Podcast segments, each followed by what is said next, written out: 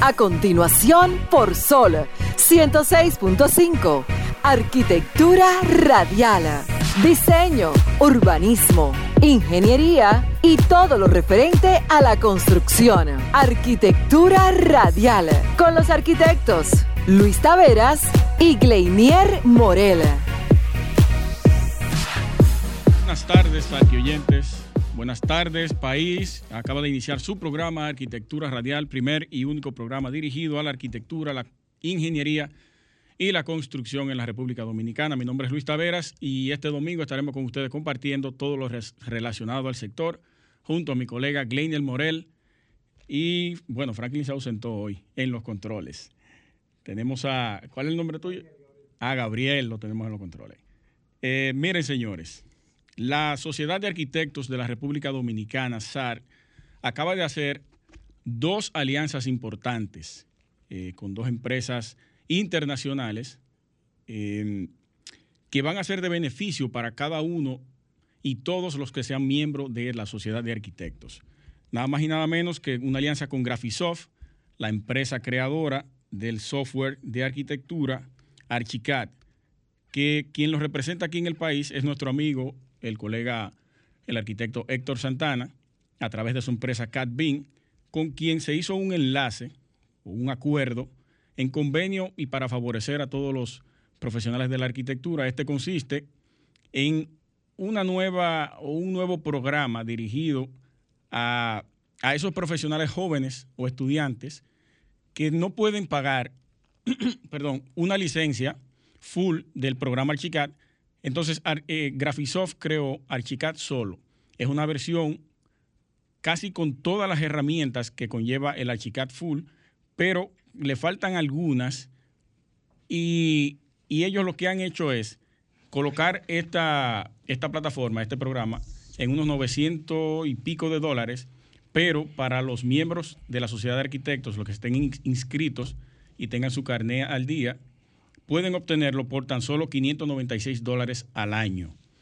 Eh, para, esto solamente tienen que presentar una carta firmada y sellada por la SAR, poseer el carnet al día y cuando se le haga el escaneo al código QR que posee el carnet, que se verifique que el miembro está totalmente activo. La promoción se mantendrá de manera indefinida y también va a incluir un acceso a la capacitación BIM Training durante 20 horas. Eso por ese lado. Es un acuerdo internacional, algo totalmente beneficioso para todos nosotros los miembros de la sociedad. Y también se hizo otro acuerdo con Crucijuegos, que es un fabricante líder en América Latina de juegos al aire libre y diseño de parques infantiles. Con estas personas, el acuerdo que se realizó fue el siguiente.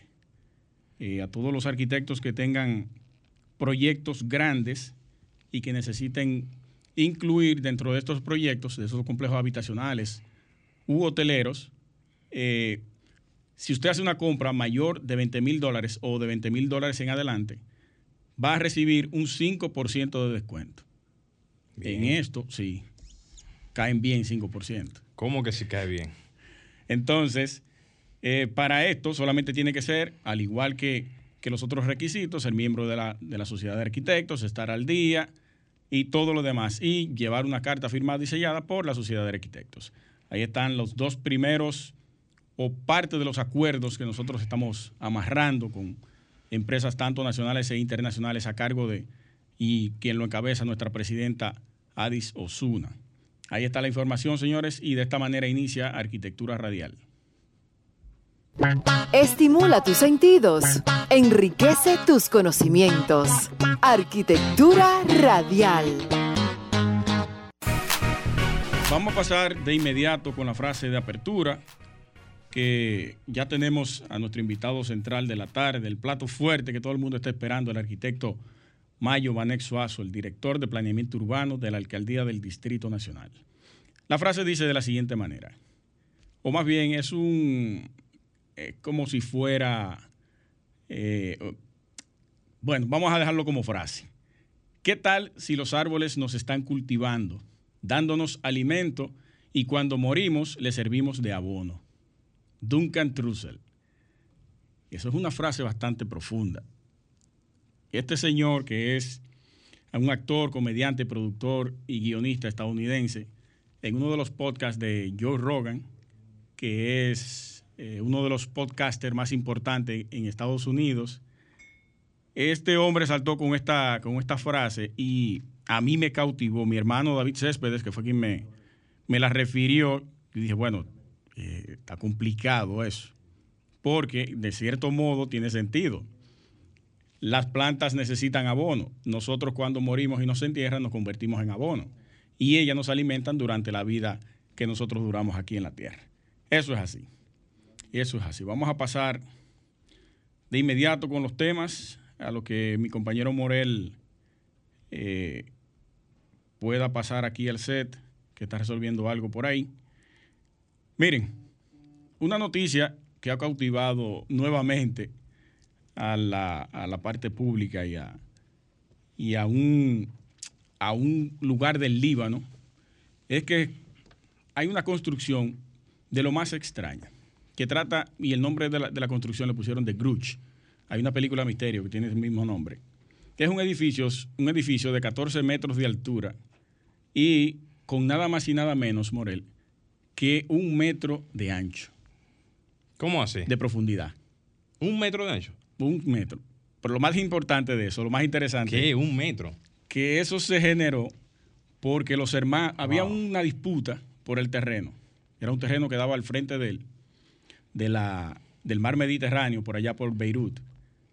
Y uno de los hermanos, en disputa con su otro hermano por la herencia, lo que hizo fue generar una fachada de un metro de ancho por 14 de altura para bloquearle la visibilidad hacia la parte exterior del terreno.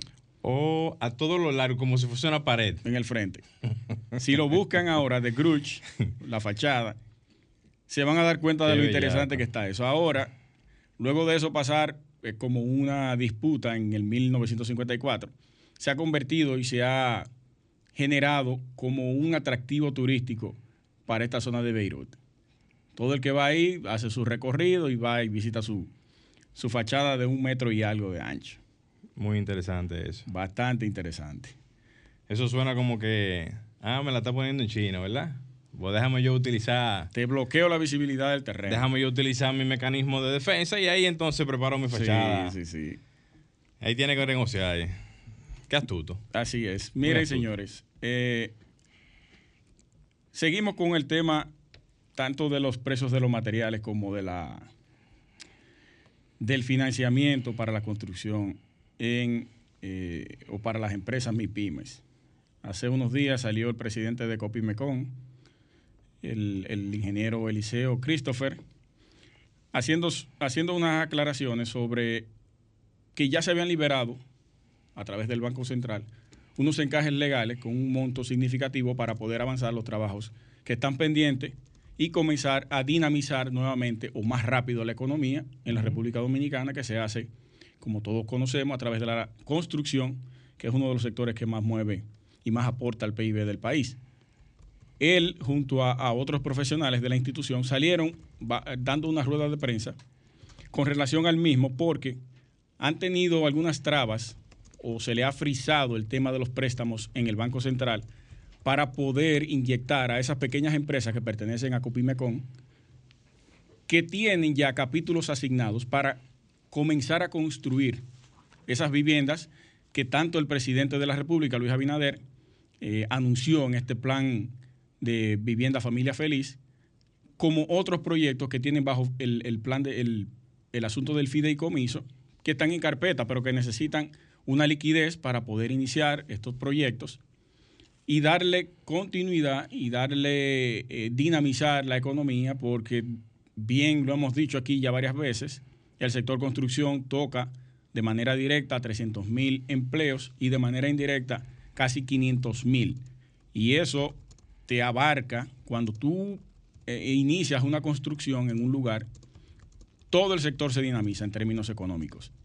Viene el que vende la China, el que vende el coco, se instala una persona luego de ya tener algunos niveles la construcción, te crea una, fonda para los propios trabajadores de ahí, le vende la comida quincenalmente, viene el que vende las medias, que vende la camisilla, que vende todo.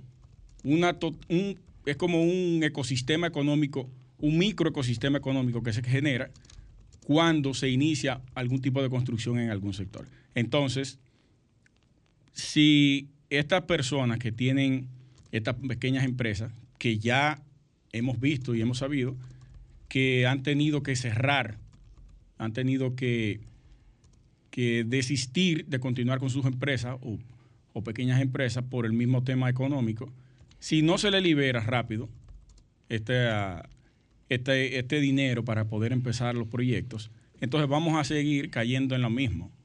Van a tener que desistir de continuar trabajando, van a tener que cerrar sus empresas, no van a poder cubrir eh, ninguno de los gastos que quizás algunos tengan en empresa, otros pueden ser personas físicas que estén trabajando de, esa manera. Y, y, nosotros desde aquí apoyamos totalmente el llamado que le hace el, el ingeniero Christopher, Eliseo Christopher, con relación a poder liberar ya, perdón, de una vez por todas, ese dinero que está ahí y está aprobado y que podamos darle continuidad a lo que es la economía y la dinamización en el sector construcción de la República Dominicana. Eh, vamos a, a una pausa y regresamos en breve. Estás escuchando Arquitectura Radial. Ya volvemos. Bien, señores, continuamos, continuamos en Arquitectura Radial. Señores, para todos los que están pendientes y esperando sus palabras claves del sorteo de pinturas magistral, la primera palabra clave, dada precisamente por el arquitecto Mayobarén Suazo, que nos ha dado la primera palabra clave, es justamente la de territorio. A propósito. A propósito del tema. Sí, así es. Así que ya lo saben, primera palabra eh, clave del, sorteo de pinturas magistral. Queremos agradecer rápidamente a, a, nuestros amigos de Arquitecto por habernos enviado nuevamente en esta ocasión la edición número 112 de la revista más importante de arquitectura a nivel nacional aquí en República Dominicana, Arquitecto, gracias a Carmen Ortega por este obsequio que nos hace cada, cada vez que sale una edición nueva. Gracias a ella y a todo su equipo. También saludar a Amado Taveras, mi primo, que está en sintonía con nosotros. Hey, saludo. Desde Nueva York. Saludo para ti, hermano. Cuidado te calientas y no nos mandas un saludo, ¿eh? ¿eh? me ha dicho, sí. Yo te escribo y tú no me mandas Sí, no, no, te responde. Señores, a todos los interesados de la revista Arquitecto, eh, indicarles que pueden eh, conseguir sus revistas eh, en tiendas específicas, farmacias, algunas de ellas, y por supuesto también llamando a las oficinas de Arquitecto. así que ya lo saben, Arquitecto, la revista de los arquitectos. Si no quiere hacer la compra trimestral, usted se suscribe, da la dirección y ellos se la hacen llegar. Se la hacen llegar a donde usted quiera.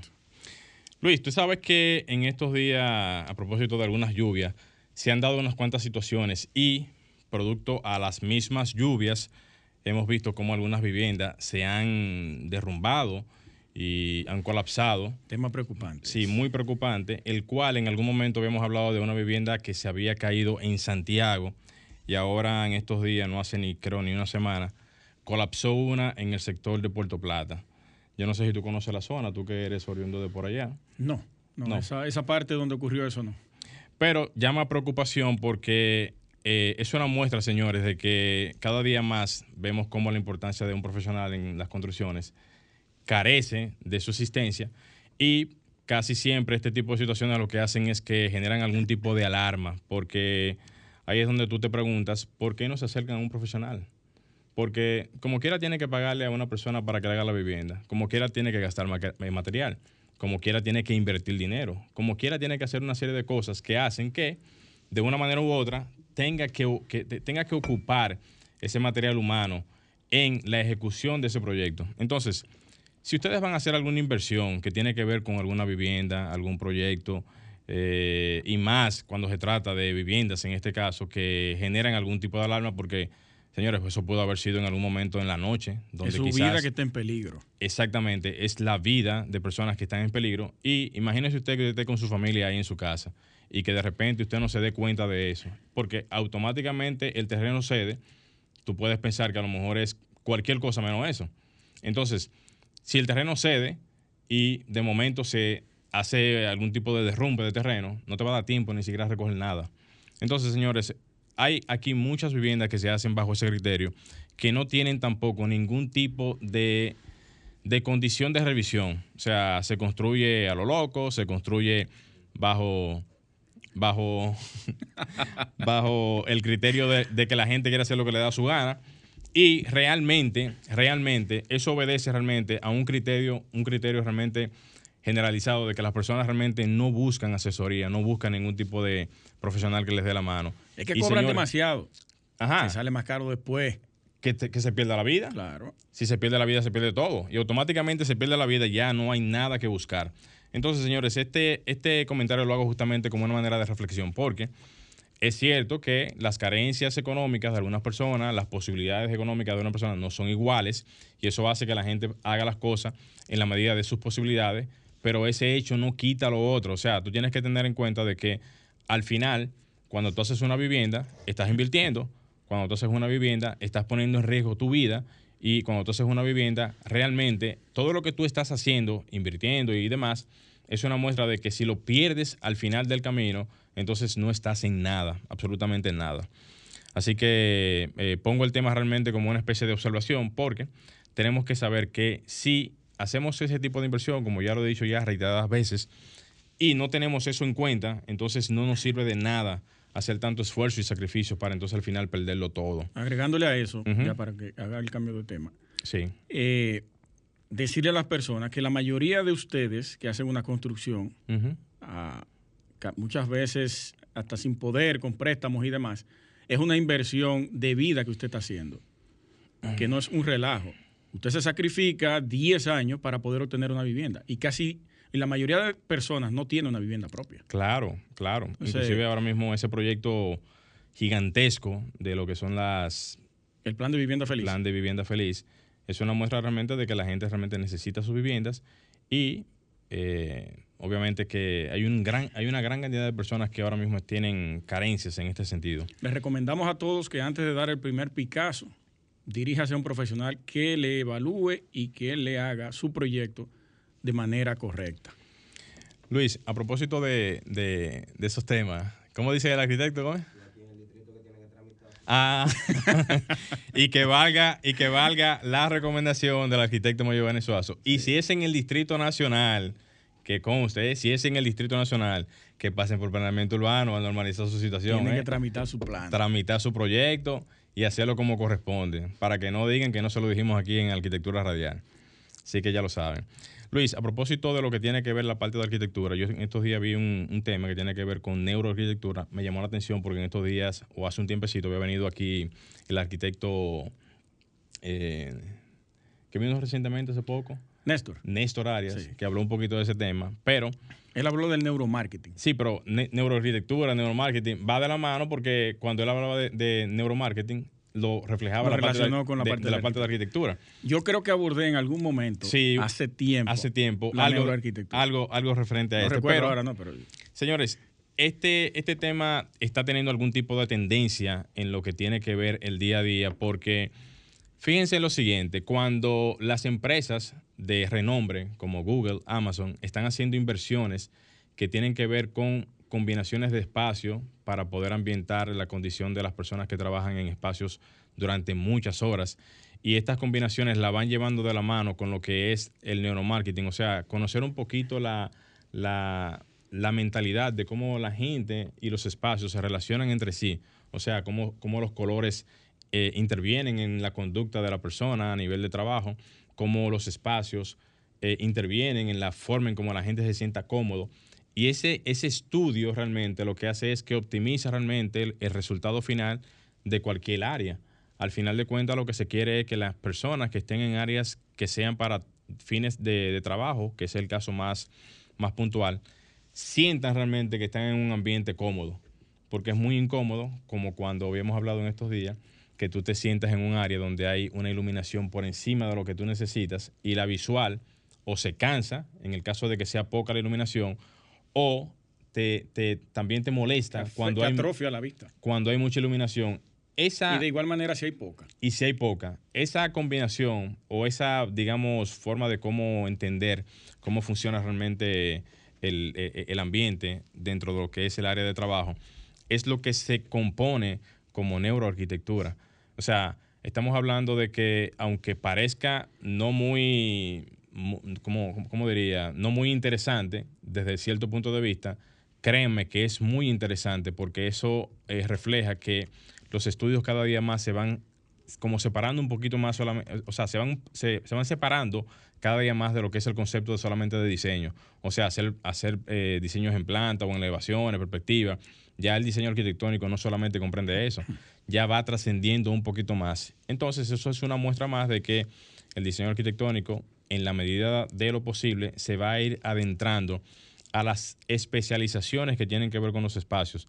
Muchas veces vemos como cuando tú haces un apartamento o diseñas un apartamento y se construye un apartamento, luego entonces vienen otras personas a intervenir como diseñadores de interiores, diseñadores también de, eh, vamos a poner... Domótica. sí, da parte de domótica. Entonces esas son áreas que tienen que ver justamente con otras aristas del área de la arquitectura que es prácticamente un reflejo palpable de lo que estamos diciendo ahora de la parte de que cada área va a ir teniendo algún tipo de especialización, como los médicos.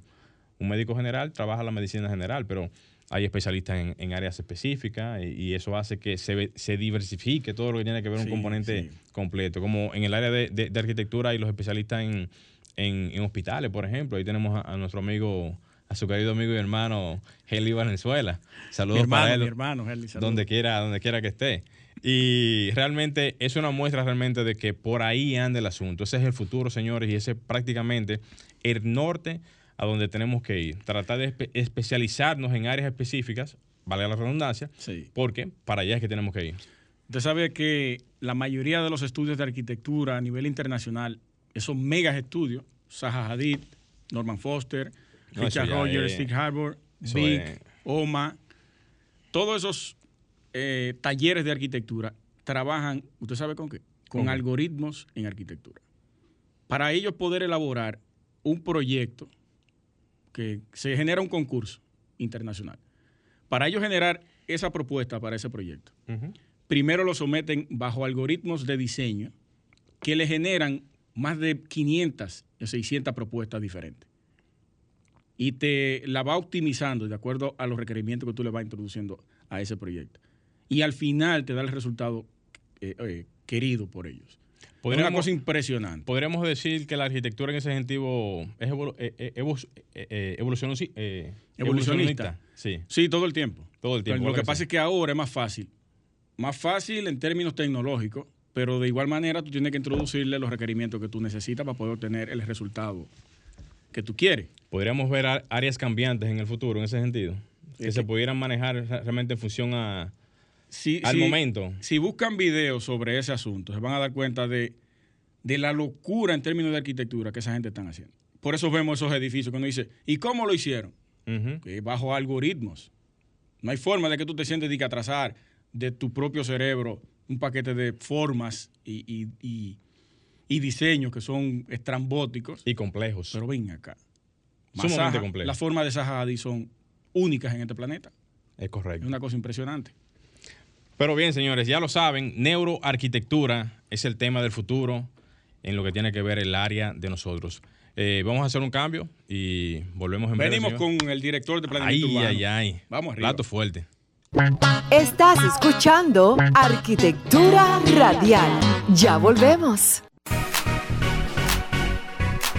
Continuamos en Arquitectura Radial. Señores, para todos los que están esperando sus palabras claves, la segunda palabra clave es densificación. Así que ya lo saben, segunda palabra clave del sorteo de pinturas magistral. Y antes de empezar, señores, recuerden que pueden llamarlos a nos, digo, pueden llamarnos a los números de cabina al 809-540-165. Así que tengan, ténganlo ahí a la mano para cualquier llamada o pregunta en el transcurso de la entrevista. Adelante. Bien, señores, ya tenemos con nosotros al arquitecto y urbanista, director de planeamiento urbano de la alcaldía del Distrito Nacional. Él es Mayo Vaneso a su hermano. Bienvenido nuevamente. Bueno, qué ficha. ya yo creo que esto no es una entrevista, esto es un encuentro entre amigos. Eso está bien, eso, está bien, eso está bien. A nosotros es un honor y más en la calidad que usted ocupa la silla hoy como director, o más bien una de las personas responsables de mejorar y planificar el territorio aquí en el Distrito Nacional. Un reto fuerte, pero Sí. estamos asumiéndolo. Así Nos es. consta, nos consta que sí. Es fuerte, es fuerte. Vamos a iniciar con la primera pregunta y ahí continuamos desarrollando los temas que, que ustedes han venido tratando en la alcaldía junto a, la alcaldesa eh, Carolina Mejía. ¿Cuál es la visión actual dentro de su gestión de la alcaldía en términos de crecimiento urbano? Mira, eh, antes que nada, darle las gracias por la invitación y entender primero lo que es el territorio como tal. O sea, para nosotros hablar de planificación, para hablar de gestión, tenemos primero que conocer lo que es el territorio. Sí. Nosotros dentro del Distrito Nacional, eh, en- sobre todo en esta administración y lógicamente basándonos ya en lo que es el plan de ordenamiento territorial que se realizó en la administración pasada y que por ende es la base fundamental por lo que estamos iniciando, lo que es el proceso normativo. Y la visión fundamental de lo que es la ciudad que nosotros tenemos una ciudad cada día más compacta y cada día más inclusiva. El Distrito Nacional, indudablemente en los 92 kilómetros cuadrados que, que consta su territorio, ha tenido un crecimiento desde alguna manera, mucho se ha, se ha visto desde hace muchos años, de que ha sido un crecimiento desordenado, de que ha sido un crecimiento con poca visión. Y yo creo que por primera vez hemos estado trabajando en lo que es la, en la alcaldía del distrito, por disposición de nuestra alcaldesa, en todo lo que es un plan de desarrollo, un plan de visión, hacia dónde y cómo va a crecer nuestra ciudad de- de- del Distrito Nacional. Y cuando hablaba de conocer el territorio, es, es fundamental entender que el Distrito Nacional, que está compuesto en los 92 kilómetros cuadrados, por tres circunscripciones. La circunscripción número uno, que es la principal, que es donde se concentra el poder económico, el poder político y prácticamente todas las actividades eh, fundamentales de la ciudad, tiene aproximadamente 39.5 kilómetros cuadrados, con una densidad promedio de 7.381 habitantes por hectárea. Pa- Si, si vemos el, escenario de la circunscripción número 2, que es una circunscripción de tamaño similar y de densidad similar, con unos 39.3 eh, eh, kilómetros cuadrados y una densidad aproximada de 7.135 habitantes por hectárea. Eh, y cuando vamos a la realidad de la circunscripción número 3, que es precisamente donde existen los mayores problemas urbanos y, los mayores, y las mayores complicaciones, es por esto que vemos mucho a nuestra alcaldesa involucrada eh, muy de lleno en lo que es la circunscripción número 3 haciendo algunos trabajos, como pasó el día de ayer. Eh, consta con 13.45 eh, kilómetros cuadrados y una densidad sumamente alta de 27.321. Esto, de- esto es Menor territorio y mayor densidad. Claro, esto es fundamental de- debido a la gran cantidad de habitantes, eh, sobre todo por los asentamientos informales de la, de la ciudad, que en el caso total del Distrito Nacional representa un 25%, y los asentamientos informales en la circunscripción número 3 eh, eh, rondan entre un 73 a un Wow. 80%. O sea, la gran mayoría del territorio de la circunscripción número 3 son asentamientos informales. Pero lo, lo- lo- lo preocupante, y, es lo que estamos trabajando de manera frontal, por eso estamos viendo la- los trabajos que estamos haciendo y todo esto sale de un análisis, de un diagnóstico. O sea, esto no se está haciendo de manera emocional, sino de manera puntual. Y por eso estamos accionando directamente en el territorio. Y el, el tema fundamental que las áreas verdes, eh, según la Organización Mundial de la Salud, establece un mínimo de 8, metros cuadrados por habitantes. Sin embargo, cuando vamos a la circunscripción número 1, vemos como eh, 13.1 metros cuadrados tiene por habitante. Ustedes dirán, bueno, pero esto está excelente. Cuando vamos a la 2, tiene 10.4. Eso está excelente, Sí. grado. Eso incide en los grandes parques que tenemos, como el Mirador Sur, el Jardín Botánico. y todo. Pero cuando vamos a la número 3, estamos hablando de 0.90 metros ah, de- eh, cuadrados por habitante de área verde pública. Y yo pensaba que era 1.8. Hacia donde nosotros estamos trabajando es eso. precisamente en la recuperación de espacios públicos y, ha- y hemos visto, no solamente desde el punto de vista de un discurso, que podemos venir aquí a decir que todo está bien, Sí. sino en la acción. Y yo siempre he dicho que para trabajar el territorio no, es, no lo vamos a planificar en una oficina, por eso ustedes nos ven, Hay que tanto salir. a nosotros como director de planeamiento Nos urbano, a la alcaldesa, vinculados en lo que es el, el- el- el territorio como tal, conociendo las necesidades, sobre todo las necesidades socioculturales de nuestra, de nuestra ciudad. Entonces, eh, para que esto se dé, tenemos que empezar a accionar.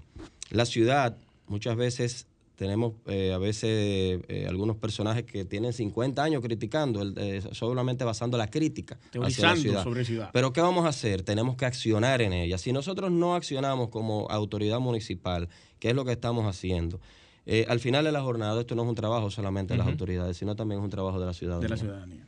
Ahí me entra una pregunta y me excusa. Y Morel. sobre todo, antes de terminar ya para Sí, sí, culminar, adelante. es la visión de ciudad policéntrica. Nosotros tenemos que, como, como ciudad compacta, tenemos que empezar a visualizar, y es lo que estamos haciendo a través del marco normativo que estamos desarrollando, de generar una ciudad policéntrica que eh, evite esa cantidad de desplazamientos innecesarios. Por ejemplo, de- para tú venir de la circunscripción número 3, eh, y quieres ir a un cine, tienes que atravesarla y Sí. llegar a prácticamente a la circunscripción número uno. Si quieres ir a un gran parque de la circunscripción número tres, tienes que bajar al malecón, tienes que ir al jardín botánico o al, o al parque mirador. Entonces, estos desplazamientos es lo que nosotros estamos tratando de, con la visión de ciudad policéntrica y ciudad compacta que estamos eh, fomentando a través de la alcaldía y la visión de ciudad inclusiva que tiene nuestra alcaldesa. Ahí entran entonces dos preguntas. Primero, ciudad policéntrica para que la gente entienda qué es lo que es y con qué se come. Y en la parte de la recuperación de los espacios públicos, en la circunscripción 3, ¿de qué manera se va a generar esto? Usted me está leyendo, le- me, me está leyendo la mente. Le iba a hacer eso. adelante, Bueno, adelante. La, eh, tú sabes que las actividades económicas se representan, es- casi siempre se representan dentro de lo que es el centro de la ciudad. La gran mayoría de las, de las actividades económicas fundamentales del país se concentra, por ejemplo, en el polígono central, que tiene una población flotante bastante importante. Sí, Pero esto sí. debido a que no hemos podido lograr coordinar, que es lo que estamos buscando trabajando con esta, con esta parte, coordinar de que eso, cada, cada circunscripción tenga su centro de acción. Esto nos va a eliminar lo que son esos desplazamientos de manera, de manera puntual y va a generar una dinámica de ciudad compacta, que es lo que estamos eh, visualizando a través del futuro. Vuelvo y repito, y se lo he dicho en, otros, en otras ocasiones a, la- a las personas, nosotros estamos en este momento creando las bases para que esto pueda ser posible. Y es un reto bastante importante y que hemos asumido. La parte tanto- difícil es iniciar. L- que tenga eh, continuidad también. Correcto. Y la continuidad que esto debe de tener. Esto no se arregla con una varita mágica. Esto es una serie de procesos que inciden en lo que es el cambio que nosotros estamos buscando. Pero yo creo que, que la- el, el optimismo y, la, y la- el apoyo que hemos logrado, tanto el sector privado, el sector público, de juntas de vecinos, nosotros hemos logrado un, un acercamiento con prácticamente todos los sectores. Actualmente estamos trabajando con la nueva normativa que regiría lo que es el polígono central y hemos estado en un proceso de consulta de varios meses, donde hemos estado eh, incidiendo y vinculándonos con todos los sectores que inciden, escuchando sus opiniones, escuchando, para al final nosotros ya determinar qué se queda, qué es, qué, qué- qué- qué es lo que trasciende y qué buscamos con lo que es el polígono. Estamos tratando precisamente de liberar ese espacio que nos hace falta. La ciudad y el polígono principalmente ha ido creciendo de manera vertical eh, y se ha ido prácticamente eh, eh, generando una situación bastante compleja y lo que estamos buscando es con esta nueva normativa de la reducción de la huella edificable para poder liberar más espacios y poder nosotros compensar lo que es la, la parte la parte estratégica urbana que tenemos en nuestra Esa es ciudad. buena estrategia. Excelente. Pero una pregunta, arquitecto, y qué bueno que está hablando justamente de ese tema. Yo sé que siempre la gente, cuando ve ese tipo de acciones en donde se quitan, por decirlo de una palabra, desde el medio, áreas que no están permitidas, en aceras principalmente, para el tema de la recuperación, se siente como atropellada, se siente como que le están quitando espacio. Muchas otras también sienten como que están recuperando el espacio porque la acera es para caminar, no para poner ningún tipo de, de- de- de negocio. ¿Cómo la gente ha, vi- ha visto realmente esa intervención por parte de la alcaldía? Hemos tenido mucho apoyo. Bueno, por primera vez en la historia de la alcaldía se ha creado una normativa eh, que regula lo que son las aceras eh, específicamente y donde ya nosotros como planeamiento urbano a partir del próximo mes vamos a estar implementando la necesidad de que cada proyecto que se tramite allá tenga que llevar los perfiles de acera con las características que están establecidas en la nueva norma de, de que regulan las aceras Y con los anchos permitidos. con obviamente. los anchos, con la textura, con, con todo lo que compete, la cantidad de área verde que debemos de dejar en, esa, en ese trayecto. Eh, eh, recientemente también se, se- se estableció lo que es el, el nuevo código de arborado, que es bastante importante. No solamente vamos a sembrar árboles, sino qué tipo de árboles y cuáles son las características. Yo creo que nosotros en esta, en esta, en esta ocasión hemos articulado todo lo que una estructura, no solamente a nivel de la, de la alcaldía del Distrito Nacional, sino a nivel inst- interinstitucional, logrando acercamientos bastante importantes con eh, sectores como eh, e instituciones como URBE, como el Ministerio de Obras Públicas, la Corporación de Acueductos y Alcantarillado de Santo Domingo CAS, el Metro de Santo Domingo, o sea, la OPRED, eh, y asimismo con distintas instituciones que el- estamos incluso motivando a que las instituciones públicas que tradicionalmente no tramitaban planos dentro de lo que es la alcaldía del distrito ay, ay, ¿cómo va a tengan la obligación y el deber de estar tramitando. Ya para estos fines hemos estado llegando a acuerdos con distintos sectores de institucionales eh, y hemos tenido una muy buena receptividad. Hace unos días tuvieron eh, la- las personas de Parque ATRD con quien también estamos Sí. coordinando esa parte. Mira, buen punto, muy interesante. Muy esa parte. interesante eso. Mire, eh, Allá no estamos relajando, en serio que estamos. No, pero eso está bien. fuerte, Eso está bien. Y, y- y uno que es crítico de ese tipo de, de- de asuntos que tienen que ver con la práctica diaria, entiende que verdaderamente tiene que, que tiene que haber una, una, un- una parte que verdaderamente asuma con responsabilidad, como se está haciendo en, en la actualidad, ese tipo de compromisos, que es lo importante. Para esa reducción de la huella edificable y la generación de espacios públicos y áreas verdes abajo, ¿la alcaldía tiene algún incentivo para esos eh, promotores? Bueno, el tema no es solamente promotores, o sea, esto es un tema que no gana una parte y otra, o sea, gana la ciudad, que es lo que estamos buscando de manera puntual. Como son ellos los mal acerados por su inversión, que siempre están con... Eh, sí, indudablemente la reducción de huella, la liberación de espacio, en la medida que reduzcas la huella vas a tener algunos incentivos adicionales. Lo que estamos buscando es precisamente eh, esta parte. Excelente. Vamos a hacer un cambio y regresamos con más contenido con nuestro invitado de la ¿Me tarde. va a abrir la- la- la- los teléfonos? Habla, vamos a hablar con la gente. Llamen, llamen, señores. Que den sus quejas por aquí. Ya volvemos. Estás escuchando Arquitectura Radial. Ya volvemos. Bien, señores, continuamos en arquitectura radial.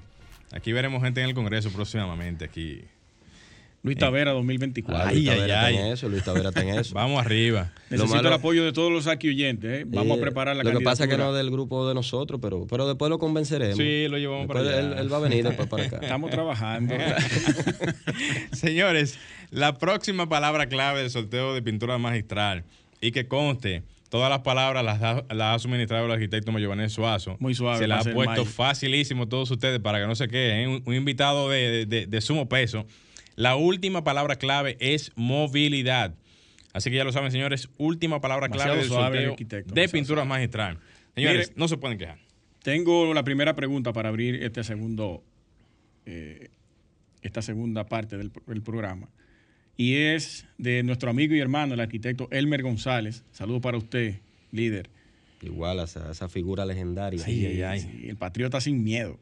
Dice. Él tira duro, vamos a ver cómo viene. Ajá. Sí, Va- ah, ok, ok, vamos a ver. ¿Ha programado la Dirección de Planeamiento Urbano algún tipo de intervenciones urbanas en el polígono central y las demás circunscripciones? Circunscripciones? Sí, de hecho, eh, de lo que estamos prácticamente trabajando de manera eh, principal en lo que es la dirección de planeamiento urbano, lógicamente todo por disposición y, eh, de nuestra alcaldesa, es precisamente crear el marco normativo que, que va a regir la ciudad en los próximos años. Actualmente el territorio de 92 kilómetros cuadrados, como habíamos hablado hace unos minutos, solamente el 46% de este territorio tiene normativas establecidas. Lo que nosotros estamos buscando y estamos trabajando de manera eh, firme en ese sentido y con ese norte, eh, luego de que llegáramos a la dirección con un plan estratégico de acción. No simplemente que llegamos y empezamos a trabajar y improvisar, sino más bien veníamos con- ya con una, con una visión de lo que era la ciudad que, que, que se, que necesita y, y el marco normativo que necesita la ciudad de Santo Domingo. Y estamos trabajando de manera ardua para que en los próximos, eh, especialmente a mediados de año, lo que nos ha costado 18 años de, de creación de lo que es el Distrito Sí. Nacional como figura territorial individual, eh, en, ya prácticamente en esta en el próximo año, a mediados del próximo año, tenga, tengamos ya el 100% del territorio cubierto del Distrito Nacional. Primero, siempre lo he dicho, para hablar de gestión tenemos que poner las reglas del juego claras. No es lo mismo ver el juego desde las gradas y no es lo mismo tú entonces tra- eh, eh, trabajar de manera directa con el territorio. Yo creo que eso tenemos que ser también eh, eh, correcto, frontales sí. en esta, en esta parte. Y, es importante destacar que lo que estamos haciendo, un grupo de hombres y mujeres dentro del, equipo de la Dirección de Planeamiento Urbano, a quienes de verdad eh, ofrezco un gran aplauso desde aquí, porque se han entregado en cuerpo y alma sin importar horas para trabajar de manera dedicada para nosotros tanto normar y no solamente normar, sino también fiscalizar independientemente de las limitantes que podamos tener en ese sentido. Y actualmente estamos trabajando, como dije anteriormente, con lo que es la nueva normativa que regiría el polígono central. Arquitecto, eh, tenemos aquí a muchos arqueoyentes que nos están escribiendo eh, por las redes sociales. Me gusta esa Y- palabra, arqueoyentes. Arqueoyentes. Sí, sí. Esos son los arqueoyentes de Autóctonos nosotros. de aquí. Ay. Autóctonas de aquí. eh. Dice Román Muñoz que si actualmente ya presentaron el borrador de las nuevas normativas y ordenanzas para el, el polígono central y qué otra zona o sector están trabajando para actualizar sus normativas. Claro. eh, sí. Halmar va en la misma línea. Eh, ya de hecho está dentro de, de- de la fase de estudios. eh, estamos en esta parte de, de- de consulta ahora con todos los sectores. Eh, ya hemos hecho vista pública también y hemos estado eh, de manera puntual sentándonos con los distintos sectores, juntas de vecinos, eh, eh, comercio, eh, eh, los constructores, eh, todo, todo lo que, lo que incide dentro del polígono. Y sí, ya está bastante avanzada, ya está lista eh, prácticamente definiendo algunos detalles ya con algunas observaciones que no- nos han realizado, eh, pero yo entiendo que en los próximos meses ya estará eh, aprobada esta, esta nueva normativa. Y por igual estamos trabajando con la nueva normativa que regirá, primero, la actualización de la 1020, que fue una promesa incluso de trabajo que nosotros hicimos cuando asumimos la posición que se había modificado la 8509 y hoy en día es la 1020 y la estamos actualizando para tener una normativa mucho más robusta. Y también estamos trabajando todo lo que es la circunscripción número 3, la, norma- eh, la normativa especial de asentamientos informales, que nos va a dar también una- un buen impacto en ese sentido. Eh, en la, la normativa del ensanche La Fe, que es donde, hacia donde visualizamos lo que es el centro económico de lo Esa que es la la dos ya. circunscripción número 2, Sí. conjuntamente con la, la- la normativa que va a regir todo lo que es la Agustina, Cristo Rey, esa zona, y también la que nosotros hemos denominado la normativa de los arroyos, que va a establecer, independientemente de que ya existen en los arroyos, como Arroyo Hondo Tercero, tiene normativa establecida, Pinos de Arroyo Hondo, pero ya todos los otros territorios que ha tenido un crecimiento muy significativo, sin embargo, no tienen normativas establecidas y es lo que nosotros actualmente estamos trabajando para definir esa parte. Ya todas están listas, están luego, ya pasarán a proceso de consulta. Ok, en ese mismo tenor era que iba la pregunta de nuestro amigo Halmar de Sena. Él decía que cuando entiende usted que estarían disponibles las normativas para las circunscripciones 2 y 3. En los próximos meses temprano. Ok. Excelente. perfecto. Ya están listas, es simplemente terminamos de, de- porque vamos a trabajar como ya que el destripador por parte. Entonces vamos, estamos trabajando con el polígono. La vamos a entrar. Es mejor concentrarse realmente vamos a ir, zona. eh, inmediatamente salgamos también, eh, conjuntamente con la Dirección de Patrimonio Monumental, estamos trabajando con la revisión de, la Dirección Nacional de Patrimonio Monumental, con la revisión de la normativa de Gascue. Arquitecto, dice Jairo de la Cruz que si la alcaldía tiene un plan de seguridad para dejarlas fijas en los parques, ya que no importa qué parques o qué tantos parques tengamos, si no hay, si no hay seguridad, no se va a utilizar los parques. Mira, todo el que me conoce sabe que yo soy muy claro y, y específico con, con estas cosas. Y no vengo a un programa a vender sueños ni mucho menos. Nosotros estamos trabajando de manera puntual con la Policía Municipal eh, y estamos estableciendo lo que son los distintos, eh, los distintos puntos focales y de importancia debido a que la capacidad que tenemos actualmente no nos, eh, no nos permite cubrir todo el, el territorio de parques que tenemos, pero sí se está trabajando ya de manera coordinada con la logística que tiene que ver con lo que es la vigilancia de los parques. Pero el principal vigilante de los parques no es un policía municipal. El usuario. Es el usuario, es el ciudadano común. Y eh, en este caso debemos tener un compromiso, no solamente las autoridades, sino la ciudadanía. Es importante que esto aclararlo, porque muchas veces le reclamamos a las autoridades. Las autoridades no hacen nada, pero nosotros qué hacemos? Y traigo a colación la frase de John Kennedy, cuando dijo en su toma de posesión que no preguntes qué, qué puede hacer tu país por ti, sino qué puedes tú hacer por tu país. Y eso lo, lo llevo a la ciudad. A veces le pedimos, ¿y qué? La, y la alcaldesa no va a hacer nada, y, la, y Mayobané no va a hacer nada, y Fran Díaz, que es el director del espacio público, no va a hacer nada.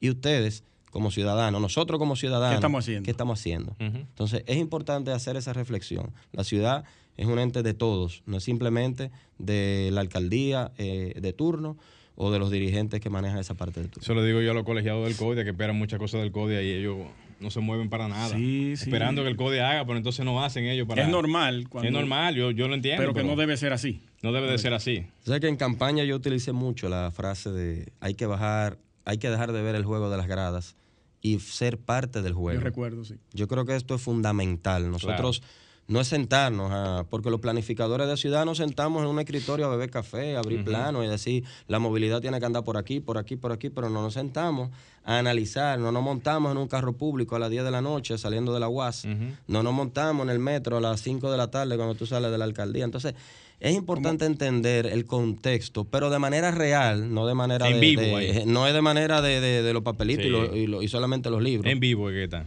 Y esta gestión, indiscutiblemente, ha puesto el oído en el sentir del pueblo y se ha tirado a la calle como nunca antes se ha visto una gestión de esta manera. Hemos visto a Hugo Vera a las 2 de la mañana tirado en la En la por ahí abajo. El mejor ejemplo es la alcaldesa, que nos lleva forzado a todito. ya lo sabe. O a mí hasta me sorprende yo por esta mujer. Que arrestar. O me siguen los pasos trabajando o vamos a ver lo que hacen. sí, sí. Mire, eh, eh, arquitecto, ya casi para finalizar y para no dejar realmente las tantas preguntas que nos han hecho por las redes sociales, la arquitecta eh, Mar- eh, Marcela Martínez Bonetti saluda de, de paso. Saludos, saludos a Marcel. Y de paso también pregunta, ¿qué, Ah, pero- qué consideración? Esto, ¿Cómo esto es un público 1A aquí. Sí, no, usted mencionó un nombre sí, ahí sí, que, sí, sí. Es que usted está Me reventando. siento privilegiado. Está reventando la audiencia hoy usted. Pregunta la, la- la- la arquitecta, ¿qué consideración tienen las nuevas normativas y el fortalecimiento o creación de las nuevas ciclovías? Trate de hacerlo en un minuto para tomar la llamada para la pintura magistral. Ya Mira. casi nos vamos. Eh, simple como esto, o sea, nosotros estamos trabajando de manera coordinada y de manera integral, no solamente la Dirección de Planeamiento Urbano. Yo creo que durante muchísimos años eh, hay una armonía de, a nivel interdepartamental dentro de lo que son las instituciones, dentro y fuera de lo que es la, alcaldía del distrito, eh, donde hemos estado trabajando de manera coordinada. Todos estos trabajos de las ciclovías se están haciendo coordinadamente con el Intran, con la DGCET, eh, a través de la Secretaría General de nuestro gran amigo Hugo Vera, quien dirige esta parte y que tiene algunos planes interesantes sobre esto. Y todo se ha ido coordinando con la Dirección de Planeamiento Urbano. Es importante destacar esto porque dentro de los pasos que se dan, no se están dando pasos a ciegas, se están dando pasos muy firmes y basados en muchos estudios y en estadísticas que est- hacemos in sitio. Los soportes, esos son los con soportes. soporte, porque no, es muy bonito decir, esa, vamos a hacer ciclovía y llenar todo de ciclovía, pero ¿cómo la vamos a hacer y hacia dónde la vamos a hacer? Créanme que eh, en el, el otro día me estaban hablando sobre la ciclovía de la Bolívar y todo esto está debidamente eh, calculado y documentado y no ha sido algo que ha sido un capricho de la alcaldesa, de Hugo Vera, de Mayobanex, o sea, ha sido una visión integral a nivel interinstitucional en ese sentido. Y Excelente. que lo más importante, hay que iniciar. Y si no se inicia, no sabemos si funciona o no funciona. Es Correcto. correcto, es correcto. Señores, vamos, a, vamos al paso de las llamadas y ver quién es el ganador o la ganadora. Sí. Vamos se- por los teléfonos. Comunícate 809-540-1065. 1-809-200-1065 desde el interior sin cargos. 1-833-610-1065 desde los Estados Unidos. Sol 106.5, la más interactiva. Bien, señores, eh, retornamos aquí en Arquitectura Radial. Vamos, a ver a quién, quién llama hoy, a ver. Al parecer, Tenemos problemas con, con Sí, la el línea, ¿verdad que teléfono, la línea tiene Sí, problemas. Me parece que Tiene sí, porque desde ahorita me están diciendo que no tenemos tono. Y es ha raro, porque sí, sí, exactamente. han intentado llamar para Han intentado llamar para hacerle preguntas y por eso han escrito aquí por la línea de, de los chats de las diferentes redes sociales. Si no entra la llamada, tendremos entonces que posponer el sorteo del día de hoy para el para el próximo, próximo domingo y quizás retomar las mismas palabras que tomamos en el día de hoy vía el arquitecto Mayor Suazo y re- re- retomarla nuevamente el fin de semana que viene. Unas palabras de cierre, arquitecto. Eh, nada, básicamente orientar, eh, yo creo que el compromiso nuestro es, es de más que todo de orientar y, y parte de lo que nosotros hemos hecho allá en la Dirección de Planeamiento Urbano es dejar de trabajar desde el punto de vista de la de que sea una dirección de reguladora y, y, y recaudadora, por así decirlo. Yo creo que más que todo eh, esto es un trabajo colectivo y vuelvo y reitero el compromiso que nosotros tenemos de estar abiertos a cualquier inquietud que tenga cualquier ciudadano en cualquier sentido y que vayan y tramiten sus proyectos. las puertas de la oficina de planeamiento urbano están abiertas a cualquier inquietud y esa es la política nuestra, eh, lógicamente de nuestra alcaldesa en ese sentido, de, abrirnos a la ciudadanía, a, a las necesidades que tiene la ciudadanía. Excelente. Muchísimas gracias por su participación nuevamente.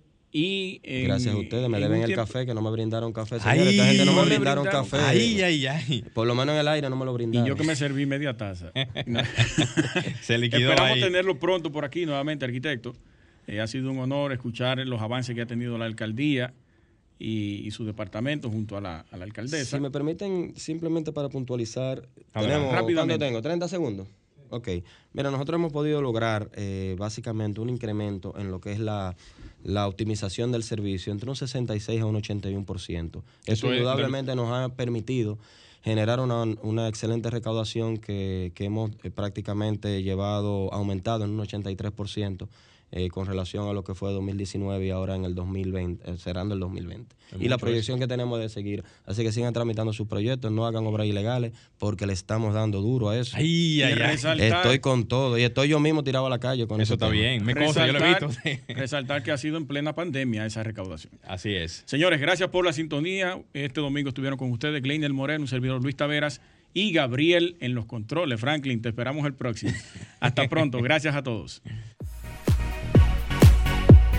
Y hasta aquí, Arquitectura Radial, con Luis Taveras y Gleinier Morel, por Sol 106.5.